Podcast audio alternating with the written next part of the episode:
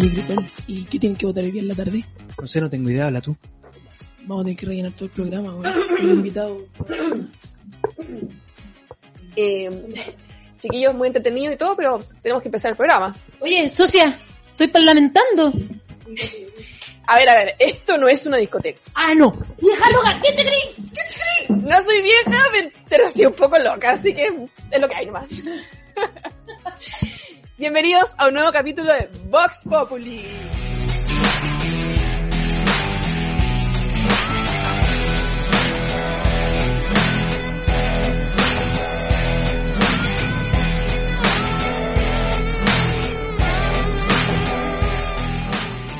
Se nos pidió la mara.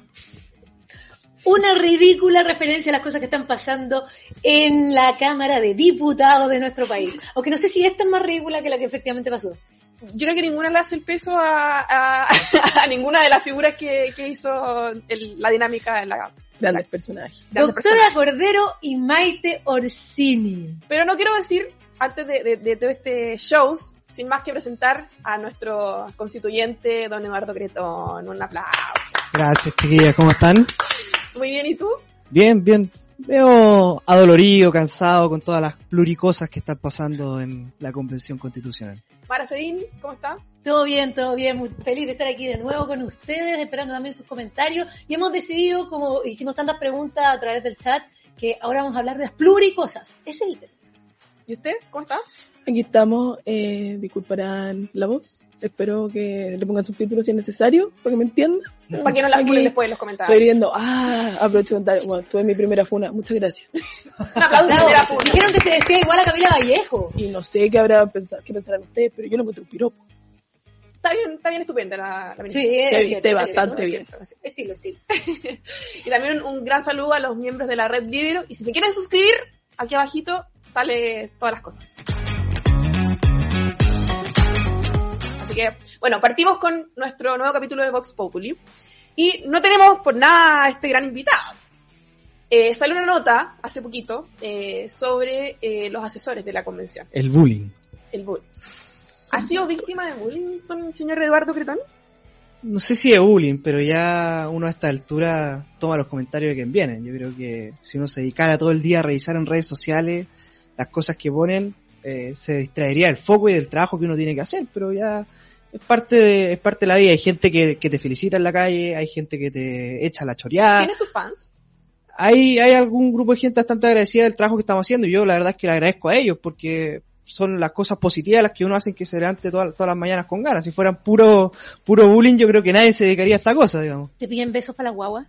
No, no, todavía no hemos llegado a ese punto. Pasa, suele pasar. Suele pasar, suele pasar. Nosotros ya tenemos nuestros fans, nuestros primeros Sí, fans. ya también nos paran en la calle y en las Sí. mesas y cuando estamos carreteando también. Sí, también carreteamos. Nos dan jugo. Saludos. Saludos. Tú sabes. Oye, pero, pero igual, igual uno puede entender el fervor de la gente, que a veces te molesta, eh, porque Ciudadana a pie tiene su crítica. Pero ¿qué pasa cuando viene de los asesores? Y tú tienes que verlos de repente. Eh, o, o te acercan, no sé, tienen alguna conversación con ellos. ¿Cómo? Imagino que es distinto. Yo creo que lo que, lo que pasa con, con que sean asesores y gente que están eh, metida ahí dentro en la convención tiene que ver un poco con lo que pasa en la política en general hoy día, que es que vivimos una política muy violenta, muy hostil. Yo, yo lo conversaba con, con Rodrigo Álvarez le decía, oye, la Cámara de Diputados era así.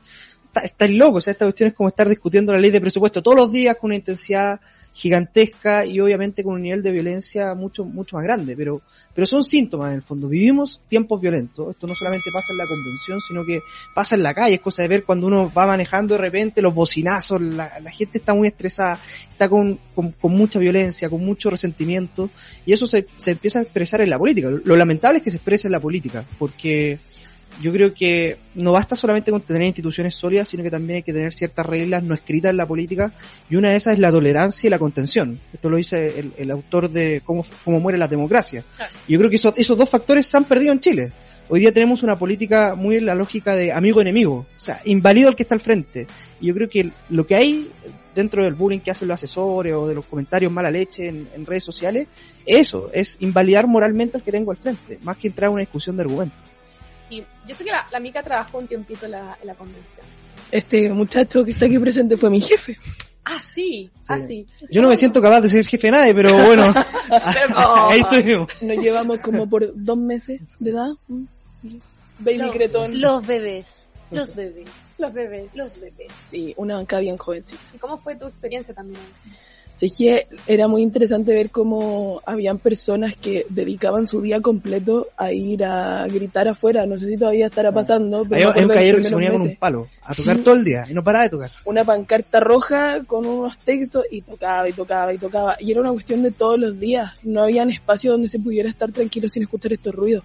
Había una comisión, no sé si todavía también será, estarán ocupando la misma sala, pero una comisión que da justo al frente del Palacio de Tribunales que no puede sesionar con tranquilidad porque no escuchan nada. Está la protesta ahí todo el rato. Y eso es algo que se ve afuera, se ve adentro, pasa incluso dentro de los mismos asesores que hay diferencias muy grandes. Hay asesores de primera categoría y de segunda categoría. O sea, como esto que se ha visto ahora en redes sociales, que hablan de los que son profesionales y los que no son profesionales. Claro. Claro, a mí me tocó entrar a hacer algo más político, más administrativo, no técnico. Entonces da lo mismo que yo no tuviese el título universitario. Pero dentro del grupo se ve la diferencia de cómo los abogados están en una categoría de asesores y los que son más políticos estamos, estamos más abajo. Y ahí yo creo que hay que ver como en general que somos una sociedad como súper exitista y que sin el título universitario como que te invalidan. Y no, pues nada que ver porque todos podemos desarrollar habilidades distintas y en cosas como la convención no solamente necesitáis la técnica. Es un proceso importante donde, como conversábamos con la Rocío, tenemos que ponerle un poco más de emocionalidad, un poco más de comunicación, un poco más de guata, donde ahí en verdad personas que tengan formación demasiado técnica pueden no entenderlo tan bien, sino que necesitamos más experiencias prácticas. Hay, hay, a propósito que se viene el día del libro, hay un libro muy bueno que, que, que hace referencia Sábado. Este el sábado. Este sábado. Hay un libro muy bueno que hace precisamente referencia a eso, que se llama La tiranía del mérito de Michael Sandel, que habla precisamente de cómo vivimos una sociedad sobreexitista, o sea, que, que el título profesional muchas veces vale más que un montón de otras cosas, y la verdad es que eso va haciendo que se vaya confundiendo el concepto de mérito con el concepto de, de, de éxito, y eso obviamente que le hace mal a la sociedad porque diluye la búsqueda del bien común y preguntarnos en el fondo por la justicia distributiva. O sea, todos realizan un trabajo que es valorable, desde el carabinero que está en la calle hasta quien recoge la basura, desde los convencionales, que no somos muy queridos, hasta también el empresario más exitoso. Todos contribuyen al bien común de distintas formas y eso es algo que la sociedad tiene que empezar a valorar un poquito más. de bien común quiero hablar. Ah, aprovechándome de tu frase. Eh, esta, este fin de semana, un poco los- la semana pasada también, y ahora último, se han aprobado muchos artículos que han sido súper polémicos. Dentro, el derecho a la salud, derecho a la vivienda, el tema pensiones, que se han rechazado un par, el derecho eh, de los trabajadores de, participar en, en las empresas. Entonces, quiero, quiero detenerme en, eh, en algunos puntos. Eh, ¿Qué les pareció esta, este derecho a la salud, por ejemplo? Eh, porque se juega el rol de los privados con el, con el mundo público, el rol del Estado.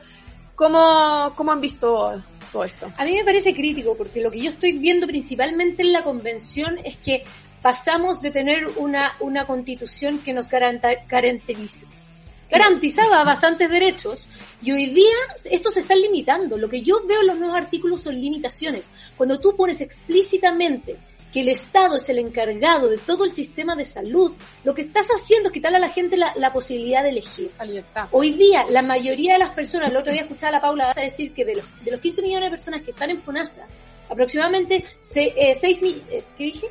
15 millones. 15 millones, 6 millones toman ciertas eh, atenciones privadas. Claro. ¿Por qué? Porque hay un doctor en el que confían, un psicólogo, O un psiquiatra, alguien que te- o simple, o una matrona, alguien que tú sentís confianza, si la medicina también tiene mucho que ver con la confianza. Entonces, estamos quitando a las personas la posibilidad de elegir, de tomar mejores servicios. Si seamos honestos, el sistema público no es bueno.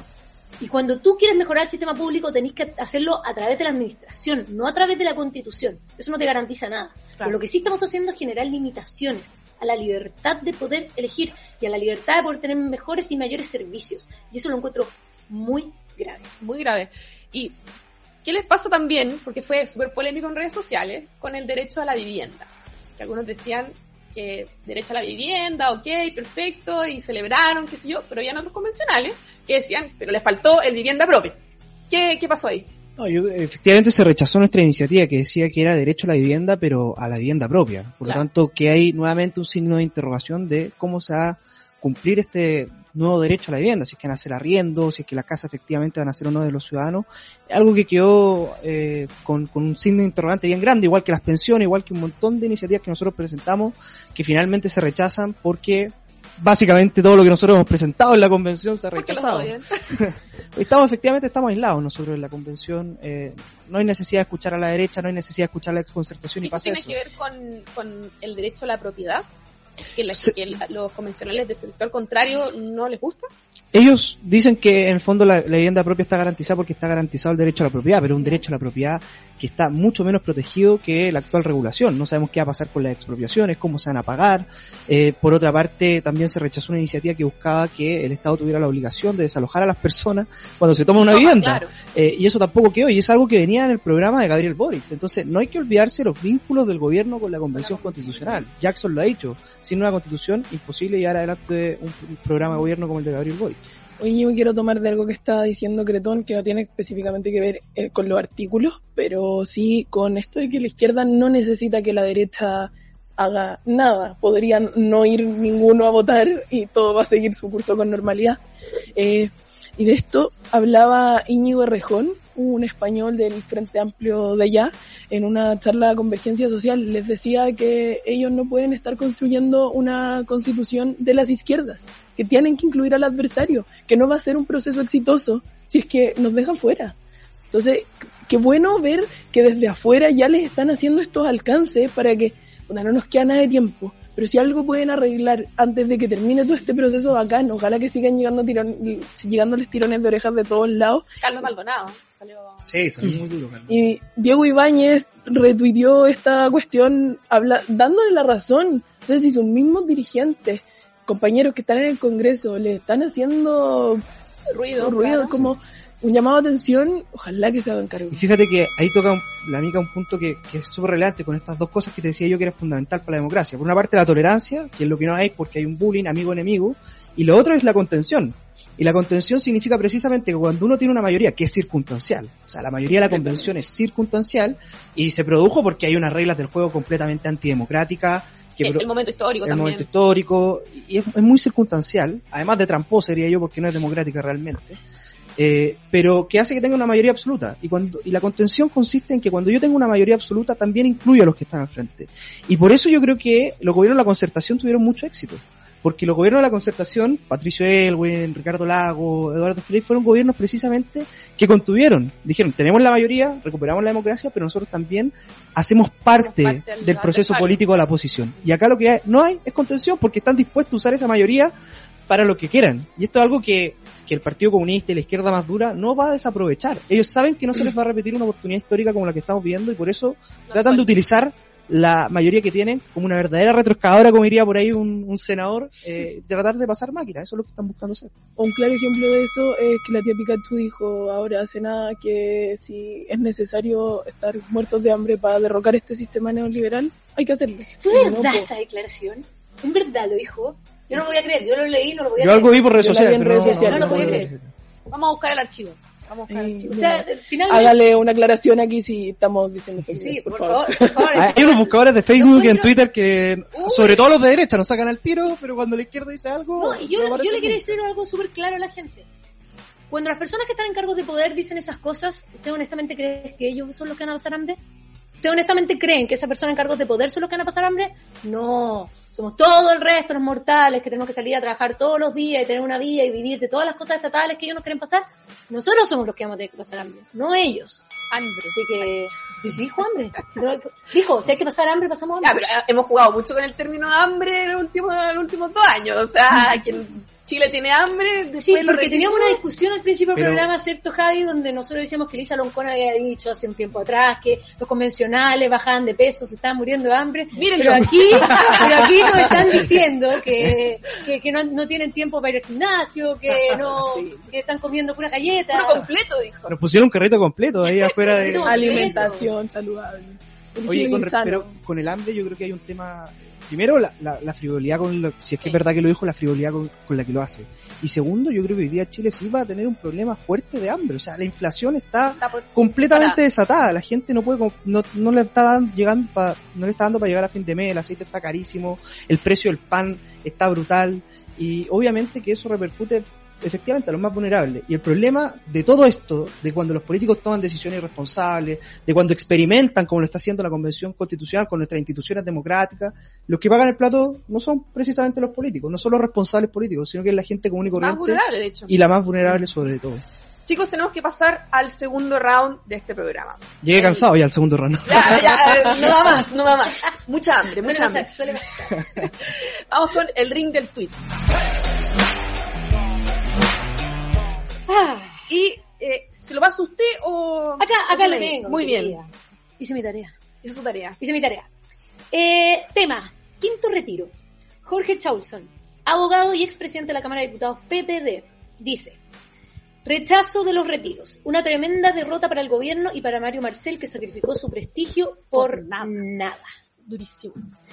Sí, ha sido, un- bueno, ha sido el temazo de la semana, el rechazo de los dos retiros, el quinto retiro y la alternativa del, Del gobierno, gobierno. porque además nunca tuvo como un, un nombre así formal. Era la alternativa, la alternativa. Retiro acotado. le. Sí, Acotado. Bueno, ambos fueron, Responsable. ambos fueron rechazados en la Cámara de Diputados por una situación bastante... Yo siempre digo, a mí me carga decir circense, me carga hablar de circo, pero... pero Porque Mara es un artista. Porque yo, mis colegas, mis colegas que hacen circo los admiro mucho, pero además tengamos claridad que los payasos saben que están haciendo tonteras para hacer reír a la gente. El problema es que muchas veces los políticos no cachan que, que, que lo, que lo que están haciendo es una tontera y que la gente se ríe por eso. Así que bueno, pero pa- pasando de tema, eh, todos los lados votando de manera mezclada, todos los que habían aprobado ahora estaban rechazando, los que rechazan ahora aprueban, o sea, aquí hay una capacidad de darse vuelta la chaqueta cuando estamos y cuando no estamos en el poder, cambiar y dar vuelta al discurso, cuándo sirve para la gente y cuándo no. Algunos jugaron Eh, con el retiro del 100% también, entonces Sí, tiraron que ya viene difícil. el sexto, o sea, han pasado muchas cosas. Eh, y la verdad es que yo creo que además eh, eh, esto ha sido todo en base a una política de eh, populismo y demagogia con respecto a los quintos retiros. Lo que estamos haciendo en gran parte es sacrificar las pensiones de la gente, lo hemos dicho en otros programas, eh, y esto es porque las necesidades que existen hoy día tienen múltiples cosas, lo hablamos, tiene que ver con la guerra en Ucrania, tiene que ver con Muchos la situación factores. COVID, muchos factores, pero hay una incertidumbre política en Chile enorme. Esa incertidumbre por todos lados también genera inflación, Se genera traduce. inestabilidad política, inestabilidad gubernamental, y eso se traduce también en el alza de los precios. Entonces la situación que estamos viviendo, y entre más la hagamos incierta, peor es para la situación de todos los chilenos. Entonces, por eso también le quiero pedir cierta seriedad a, a la Cámara de Diputados en el, en el momento de las votaciones. Yo quiero preguntar a- Eduardo, eh, ¿qué opina de Mario Marcel? Ay, yo, Con, con cuidado, que acá somos fans. No, yo, yo la verdad tengo la mejor Mario. impresión profesional del, del ministro Marcel, pero, pero veo que, que le cuesta mucho contener al lote de, de practicantes que tiene encima. Es como, es como, el, es como el profesor, es como el profesor guía Mario Marcel, pero tiene estos alumnos medio rebeldes que le salen con cosas y evidentemente yo creo que lo de Mario Marcel fue, fue duro, fue, un- fue tirarse a la piscina. ¿Ganó Mario o perdió Mario? Porque ver, algunos dicen como, Es que, nos salvamos de los es, que, es que Jackson siempre va a inventar algo para decir que esto fue toda una jugada maestra del gobierno y los retiros fueron inventos. Yo creo que perdió, perdió en prestigio, perdió en credibilidad, porque el gran problema hoy día de la política es que es muy banal la política. O sea, uno ve lo que pasa en el Congreso, ve lo que pasa en la convención, eh, y la verdad es que se está tomando la actividad política con una banalidad pero brutal. Eh, y, y lo que pasa con, con esto es que finalmente el ministro termina perdiendo credibilidad y buscando la quinta pata al gato con un retiro acotado y al final se terminan Claro, rechazando se terminan rechazando ambos. Yo creo que el gran derrotado no solamente es Mario Marcel, sino que sobre todo eh, Giorgio Jackson, que supuestamente era el capo del ex, era el que iba a juntar los votos y, y esta, es la- esta es primera derrota política para él. Yo, yo discrepo de, de esto y que le haya pegado al ministro. Porque todos esperamos que este gobierno sea el caos y el cumpleaños de monos que está haciendo. Entonces, tenía que salir con algo. No podía quedarse ahí de brazos cruzados y si bien no es la mejor alternativa, fue lo que se pudo hacer. Y él mismo decía que esto no es reality, aquí nadie ganó ni perdió, pero ganó Chile porque no se aprobaron. Muy Pero, bien. pero yo, yo estoy de acuerdo en ese punto con la mica. Yo creo que aquí sí como ganar, perder, qué sé yo, pero eh, los gobiernos tienen un plan que cumplir. Y cuando eh, proponen cosas y esas cosas no se aprueban y la ciudadanía sigue viendo que pasa ya un mes, cinco semanas y el gobierno no propone y lo poco que propone no es bueno y además se rechaza, en la imagen de la ciudadanía se ve que el gobierno no tiene peso, no Sí. tiene poder. Entonces ahí hay una cierta pérdida de capital político. Tiene razón la amiga, quizás la palabra no es perdedor, pero sí que ha debilitado frente a, a la opinión pública. Y eso evidentemente que no lo hace bien un gobierno que en poquito tiempo nos ha demostrado que tienen récord en caer en credibilidad ante la Ese es ciudadanía. el problema, o sea, que estábamos todos esperando, como decías tú, que esto fuera así explosivo, que el, que el gobierno hiciera un cambio tras otro, cambio tras otro, y lo que se ha visto es un, un gobierno que ha buscado contenerse todo el rato de los propios errores que ellos cometen. Entonces, complicado, señor Marcel, ¿qué, qué quieres que te diga? A pesar de que nos salvamos de, de más catástrofes, pero, pero ahora. fue difícil. Acto costo. Eh, señorita Mica Andrada, usted tiene el siguiente tweet. Ah, para seguir hablando de Gabrielito. bueno, vamos a hablar ahora de la primera dama, Irina Caramano. Linda ella. Ah, ¿Cómo era? Eh, ni primera ni dama. Eso, ni primera ni dama. Eso. Javier Manríquez, comunicador e influencer de la convención, dice: Qué buen perfil de Irina Caramanos en Posta. Una conversación sensible, lúcida, inteligente. Qué curioso y difícil de, procesar este país en transición. Hmm, Casi Espérate, paréntesis. Influencer de la, conven- de la convención. Yo Ese es creo- un título así como La I'm an influencer de O la sea, convención. La convención tiene ahora harto presupuesto para comunicaciones, así que deben haber contratado. Sí, pues es PR, una de las contrataciones. estrellas. son los tiempos modernos. Oye, somos influencers de Vox Populi, ¿qué en menos? Cinco años de periodismo, aquí estamos. Oigan, eh, bueno, la, la duda que les dejo para hablar de Doña Irina Hay es varias que, dudas. sí, ¿qué creen ustedes que está haciendo de transformador? Porque ella no venía como a revolucionar el cargo, el ser primera dama, plantearlo de otro modo. ¿La han visto en algo? Mira, lo que pasa es que ah, yo tengo tres apreciaciones de esta entrevista. Las voy a dar más o menos rápido, pero y la verdad es que son dos buenas y una mala. No, al revés, A son ver. dos malas y una buena. No esperaba Pero menos. partí, partí por lo positivo. Pero hay Sí, una, pero hay una nadie me iba a buena. creer- Nadie me iba a creer que, No, no, no, hubiesen no. dos buenas y una mala. No, eso verdad soy me yo, eso soy yo. Mira, a mí, bueno, siempre, siempre es bueno poder conocer en mayor intimidad quienes ocupan estos cargos de poder y conocer un poco de su vida y de su estilo. Pero la verdad es que a mí me saltaron tres características de nuestra generación millennial en esa, en esa entrevista. Una de esas, y yo siendo de esa generación también tengo que admitir que es parte de las cosas que tenemos que corregir, es eh, la, la soberbia. Ya, ¿cómo así? No, de hecho voy a partir con otra. Chut. El victimismo. Sí, que soberbia. El victimismo. Me pareció que había un exceso de victimismo en esa entrevista, porque ella mani- manifestaba constantemente esto que eh, la sociedad la obligaba a ella a sentirse de una manera frente a ciertas cosas de su vida, la sociedad la hacía sentir mal por, por cu- cuando ella vivió afuera. Muy privilegiada, aparte. Eh, sí, no, Cuando como ella la viajó a Grecia a la- conocer su familia. La, la ¿cómo, cómo la sociedad la juzga porque está casada o no casada, cómo la sociedad la mira por como, como, como, o sea, ¿hasta cuándo no nos hacemos cargo de las personas que somos? O sea, ¿qué, qué- que la sociedad me dice que, que, que, que Gabriel es gay, no es gay, que yo estoy pintada, no estoy pintada? O sea, sorry, hazte cargo de lo que quería, que la mayoría somos millennials, tenemos el mismo tipo de relaciones que tenés tú, los mismos tipos de pololeo, los Varias relaciones, varias Entonces, relaciones. El, el pluriamor con Chile y todo lo demás. Nosotros tenemos un pluriamor con entonces, ustedes. entonces ¿hasta cuándo como esta, esta victimización de que la sociedad me hace y me afecta? Me cargo. puntos. Sé, sé lo que tú quieres ser y serte orgullosa, eh, siéntete orgullosa y, y, y deja de tomar tan en cuenta las cosas que dicen en Twitter, de si Boris es ¿Qué te, qué te ¿En pareció qué te el- va? En eso estamos. ¿Qué te pareció el, ¿Puedo- el beso? Ah, verdad, punto? todavía- El segundo, que era la soberbia. Eh, yo creo eh, que cuando tú criticas un cargo, que además tú dices que no vas a tomar, y después lo tomas, primero hazte cargo de lo que te dicen con respecto a eso. Pero además, hasta el día de hoy, Irina no ha hecho nada. No lo digo porque lleven cinco semanas, llevan poco.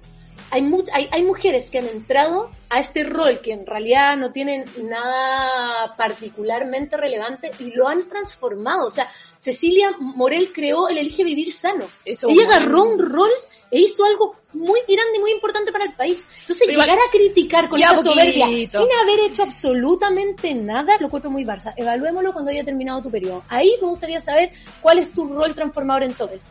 El tercero y el positivo era que a mí me gusta el, tipo- el, el tema del cambio de imagen y que cambiemos cómo las mujeres nos vestimos y cómo se interpreta el rol de una mujer en los cargos políticos. Esa parte a mí me gusta, la valoro, vistámonos como queramos y la primera dama quiere andar con zapatillas. A mí que anduviera con zapatillas, weón, qué buena. Oye, pero yo antes de la zapatilla, que tenía un, un look estupenda, ¿se veía? Quiero hablar del beso de Irina con Gabriel Boric. Ah, De qué teleserie. El otro día tuvimos un beso en la convención constitucional. Hay un Ay, par de convencionales que prolean ahí. Se Ah, de lo que conversamos se aprobó el, día. el- el derecho al deporte. Damari y Matías. Me encanta esa relación tan tierna. A mí, a mí me gusta en general que la gente tenga relaciones, pero no me gusta que se den besos dentro de un hemiciclo, ni que salten, ni ¿No que te gustó el bailen. beso de Gabriel con Irina? Mira, yo, más que me haya gustado o no, yo creo que tiene que ver con algo que, que- que decían acá, que es eh, el hecho de que Gabriel con, con, con Irina tratan de demostrar algo que realmente no son. Entonces, critica que las sociales deberían de ser de una forma, pero ellos quieren mostrar prácticamente que son una familia, feliz, unido, etcétera. Y la verdad es que no es eso. Yo, yo lo que veo ahí es preocupación por parte de Gabriel Boric de cubrir ciertos flancos y ciertas debilidades que tiene. Eh, Gabriel. Boric no ha sido padre, Gabriel Boric no tiene familia, y yo no estoy diciendo que tenga que tenerlo no. Pero lo que él malo, trata claro. de mostrar es algo que no es. Y eso es lo que la gente se da cuenta bastante rápido. Entonces, Claro. si no quieres tener familia, si no quieres tener hijos, perfecto, es tu decisión, la respetamos. O no la has tenido Pero- todavía. O no la ha tenido todavía, etapa- está perfecto, pero que no venga a tratar de demostrar algo que en la realidad no es. Porque tampoco. lo único que trata de demostrar con eso son flanquear su propia habilidad y mostrarse como alguien más maduro de lo que es realmente. Si no se le olvide que este es el presidente más joven de la historia del país, Sí, tiene además que 36 años. La gran crítica de Irina era que vivíamos en un país muy conservador. Pero tú estás tratando de tapar esas áreas de, de conservadurismo. Sé tú.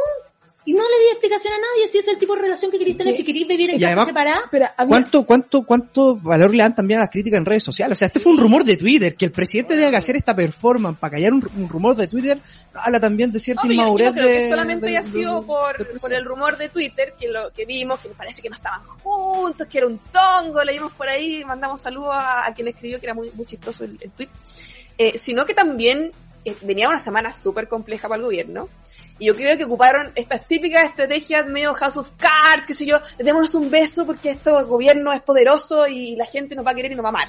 Yo creo que resultó todo lo contrario. O sea, salió una portada la segunda muy buena que decía que eh, como esto es lo que tienen que hacer para salvar la caída inminente. Yo lo encontré un- Ay, dijeron antes de que, sorry, antes de que saliera, de que asumiera, dijeron, ya, hagamos apuesta en Twitter. ¿Qué va a pasar cuando el gobierno esté en crisis? ¿Se van a casar o van a tener una guagua? Ah, estamos.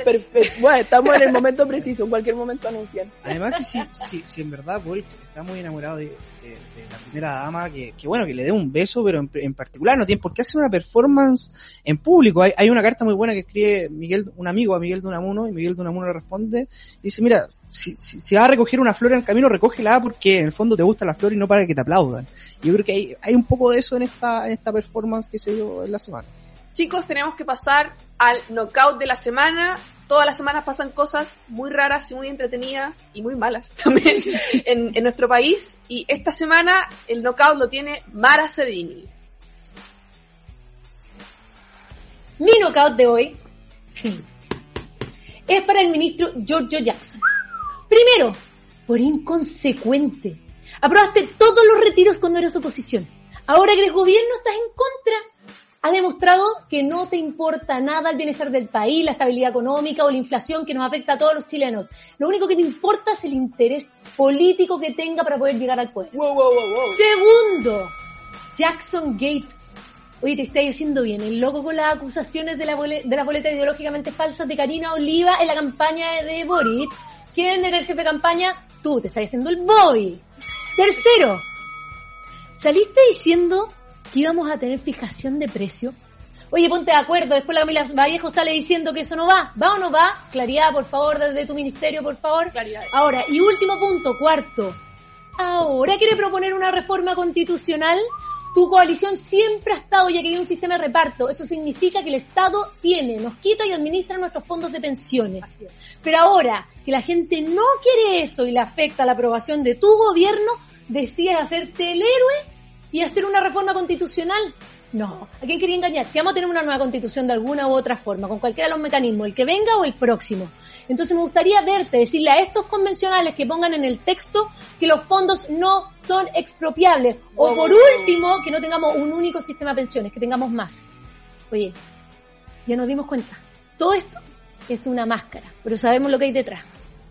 Combo para ti, Giorgio Jackson. ¡Esto!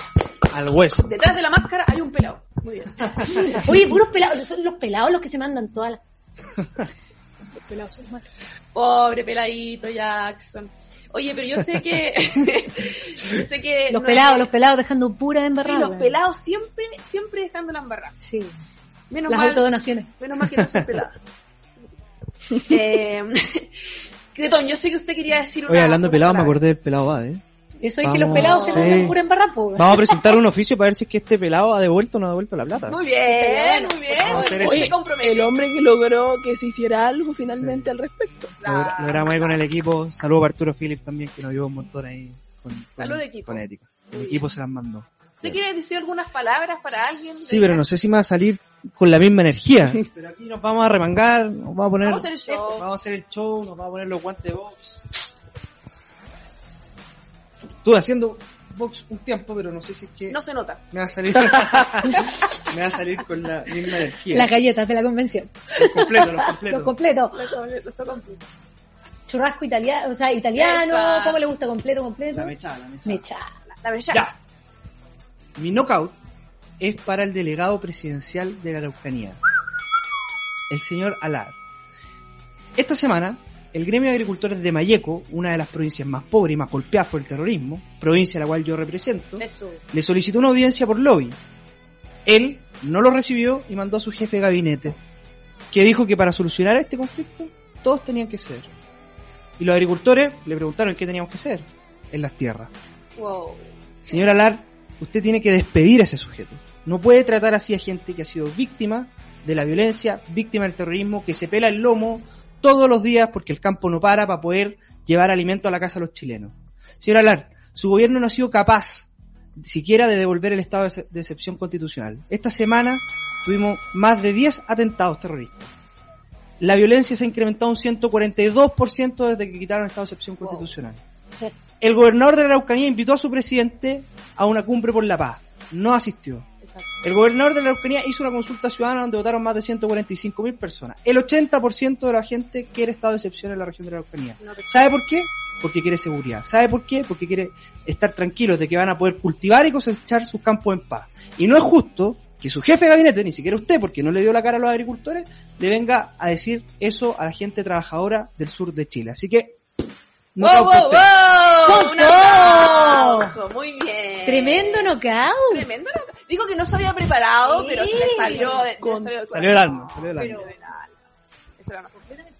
Chicos, eh, tenemos que despedirnos de este programa. Eh, oye, una- muchas gracias por, por, por Gracias por la invitación. Espero que la hayas pasado muy bien. Lo hace muy, muy bien. Ah, muy ¿Puedo ir programas? bien. Nuevo panelista se integra. Lo paso mejor acá que en la convención. Muy eso es lo importante. E- Esa se la creo. Esa se la creo. Cualquiera que me diga eso se la creo. Muchas gracias chicos y muchas gracias también a la red Libro que hace posible este programa y todos los que se quieran suscribir y seguir alimentándonos. Inscríbase aquí. Muchas gracias y nos vemos en el próximo capítulo. Chao, chao. Haz que estos contenidos lleguen más lejos haciéndote miembro de la red Libero.